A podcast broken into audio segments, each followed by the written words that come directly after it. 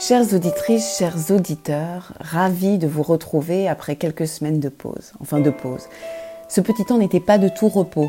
Entre la campagne présidentielle, le départ de Belmondo, Bernard Tapie, la Covid qui fait des siennes, Sandrine Rousseau qui a perdu la primaire, mais qui a gagné la palme de l'humour, Zemmour dans les pas de Donald Trump, la droitisation du débat, la gauchisation des primaires LR, et dans le même mouvement, l'hommage à Samuel Paty, celui du Bataclan, et Thomas Pesquet de retour sur Terre.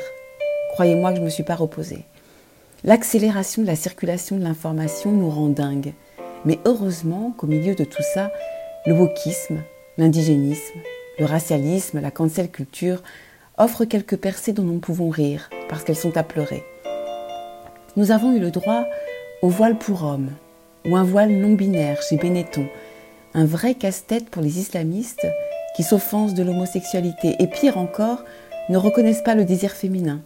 Cachez cet homme que je ne saurais voir. Il y a eu aussi le pronom Yel, pronom indéfini, ni elle, ni il, consacré par le petit Robert pour les personnes qui ne souhaitent pas faire de choix entre les deux sexes. De quoi rendre fou Maître Capello. Au Canada, on a interdit des livres au nom de l'inclusivité. Près de 5000 ouvrages ont été donc bannis des bibliothèques d'établissements scolaires francophones pour cause de racisme, de discrimination et de stéréotypes, notamment Astérix chez les Indiens.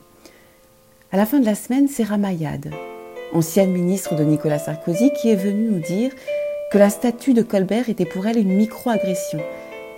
Mais qu'est-ce qu'une microagression?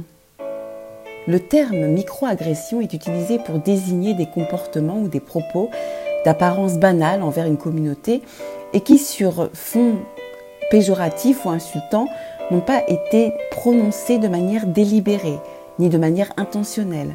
En l'espèce, la statue de pierre n'a pas fait exprès de micro-agresser Ramayad. Mais comme cette pierre représente un personnage responsable du code noir régissant l'esclavage, Ramayad est offensé. Pour résumer notre contexte, tu ne me plais pas, je te supprime. Tu ne penses pas comme moi, tu es un facho. Sans bagage culturel, ils ne savent pas, les woke, que leurs idées bizarres jouent contre eux-mêmes et contre la démocratie, dont un jour ils seront heureux de pouvoir user.